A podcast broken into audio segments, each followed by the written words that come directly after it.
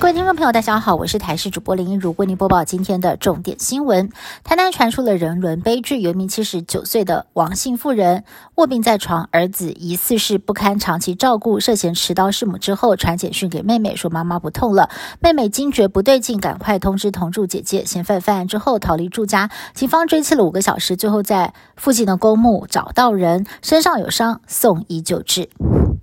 中山高台北内湖路段在今天早上发生了不幸的死亡车祸，有一名七十一岁的苏姓妇人疑似是抢快切车道，先与预拌混凝土车擦撞，然后又撞上了中央分隔岛，让后方的货柜车闪避不及，在高速往前推撞了二十公尺远，现场一片狼藉，女驾驶失去了生命迹象，经过紧急抢救，仍然是宣告不治。交通部铁道局在今年对台铁安全检查发现有三项缺失，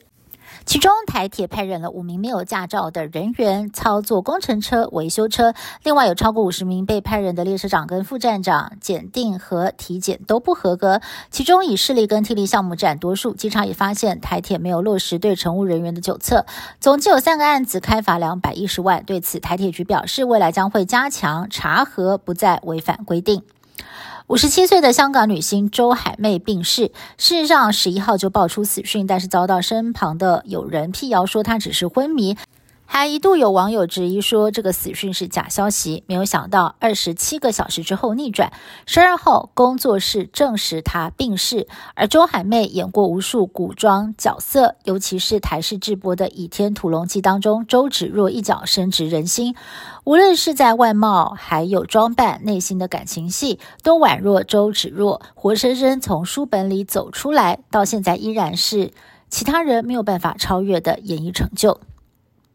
民进党总统候选人赖清德将启动环岛竞选行程，一共四天三夜。十二月二十一号到二十四号从东部出发，第一站选在宜兰，当天直奔屏东，第二天从高雄开始北上，第三天到台中，最后一天回到双北。各安排了民众排字活动，要全力的炒热选情。国民党总统候选人侯友谊下午启动了全台车队扫街，第一站是从全台最大里高雄左营的福山里出发，陪同这区的立委候选人李梅珍。接下来还会走遍全台湾各地。国民党主席朱立伦在中常会上更透露内参民调。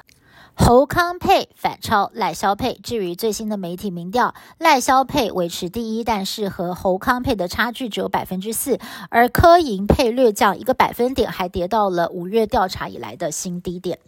以上新闻是台新闻部制作，感谢您的收听。更多新闻内容，请您持续锁定台视各界新闻以及台视新闻 YouTube 频道。